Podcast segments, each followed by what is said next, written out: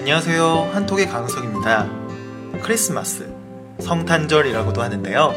오늘은 한국에서 크리스마스를 어떻게 보내는지에 대해서 알아보도록 하겠습니다. 먼저 본문 살펴보고 올게요. 보통 크리스마스에는 주변 사람들과 함께 하루를 보낸다. 친구들과 파티를 즐기고 가족들과 나들이를 나서기도 하고 연인들이 데이트를 한다. 하지만 대부분의 사람들은 연인과 시간을 보내며 하루를 보낸다. 이 때문에 연인들은 크리스마스가 행복하고 솔로들은 크리스마스가 불행하다. 그래서 크리스마스 전에 연애하기 위해 노력하는 사람들이 매우 많다. 크리스마스에 연인들이 많이 데이트를 한다. 라는 내용의 글이었습니다. 네. 여러분들은 크리스마스에 어떻게 보내시나요? 보통 한국에서는 크리스마스에 사람들과 만나서 즐겁게 하루를 보내고는 해요. 시끌시끌한 분위기를 좋아하는 사람들이라면 명동, 강남, 이태원 등으로 가서 놀기도 하고 이런 분위기를 싫어하는 사람들은 뭐 조용한 카페나 집에서 시간을 보내죠. 특히 이런 곳에서 가족과 친구, 그리고 연인과 함께 시간을 보내요. 아무튼 대부분 사람들과 함께 즐거운 시간을 보내죠. 그런데 사실 한국에서는 가족과 친구 간에 시간을 보내는 것도 많기는 하지만 유독 연인과 시간을 많이 보내는 것 같아요. 왜냐하면 크리스마스에 길을 다녀보면 금방 알 수가 있는데요. 대부분 커플들이에요. 혼자 다니는 사람이 이날만큼은 거의 잘 보이지가 않아요. 뭐, 여자들이 몇 명 모여서 이렇게 놀고 있는 경우도 볼 수 있긴 하지만, 반대로 남자들만 모여서 있는 경우를, 남자들만 모여서 그렇게 노는 경우를 보는 거는 굉장히 힘든 장면이에요. 다른 나라에서도 마찬가지인가요? 아무튼 한국에서 크리스마스가 되면 솔로, 즉 연애를 하지 않는 사람들은 뭔가 굉장히 우울해져요.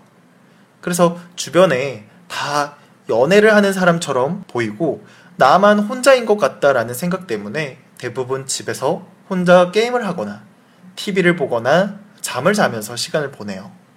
아무튼 상황이 이렇다 보니까 연애를 하고 있지 않은 사람들이라면 크리스마스가 되기 전에 어떻게든 연애를 하려고 소개팅도 하고 미팅도 하면서 굉장히 신경을 많이 써요. 그래서 어떤 날도 있냐면 고백데이라는 것도 있어요. 이날은 서로 좋아하는 사이에 있는 사람들끼리 서로 고백을 해라 라는 그런 날인데요. 특이한 게 크리스마스 100일이 되기 전날이 고백데이예요. 그러니까 고백데이에 고백을 하고 사귀게 되면 크리스마스가 딱 만난 지 100일이 되는 굉장히 의미가 있는 날이 된다는 거죠.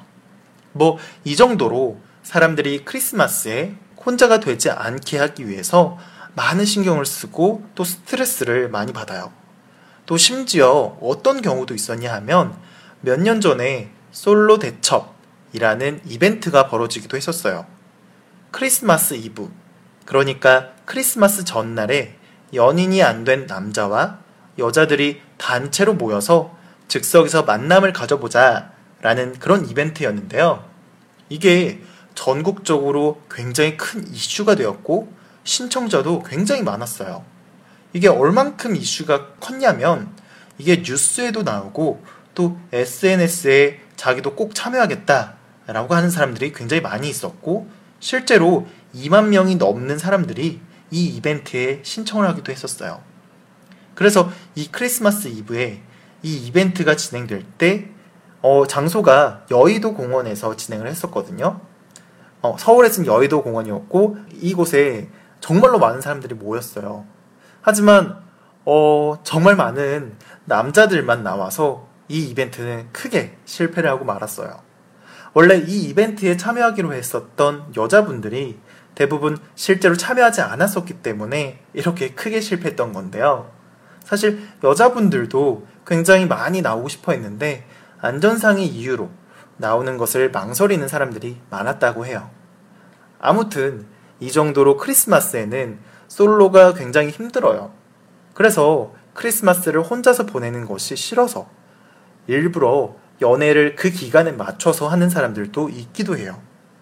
혹은 그런 것도 잘 어렵다, 힘들다 라고 하는 사람들이 있다면 뭐 재미있는 농담으로 어, 이런 사람들이 뭐라고까지 얘기하냐면 크리스마스 전날 잠을 자서 크리스마스 다음날까지 이틀 동안 겨울잠을 자겠다 라고 농담을 하는 사람들도 많아요.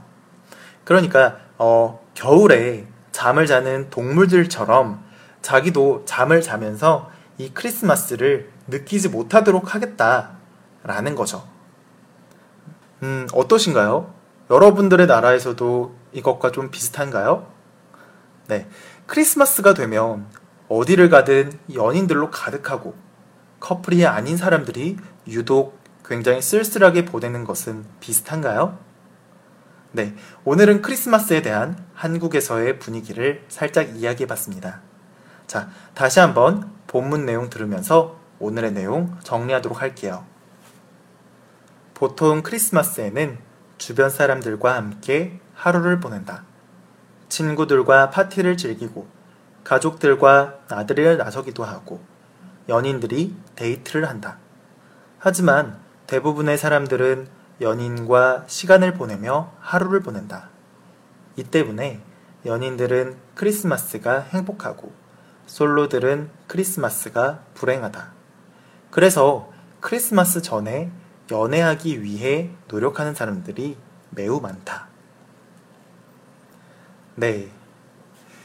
크리스마스에는 연인과 시간을 보내야 하고, 그렇지 않은 사람들은 뭔가 패배자 같은, 실패자 같은 그런 기분을 느끼는 그런 환경이 조금 이상하기도 해요. 근데 다른 나라에서도 마찬가지인지 궁금하네요. 네. 오늘은 여기까지 하도록 하겠습니다. 저는 또 다음 시간에 다른 주제로 찾아뵙도록 할게요.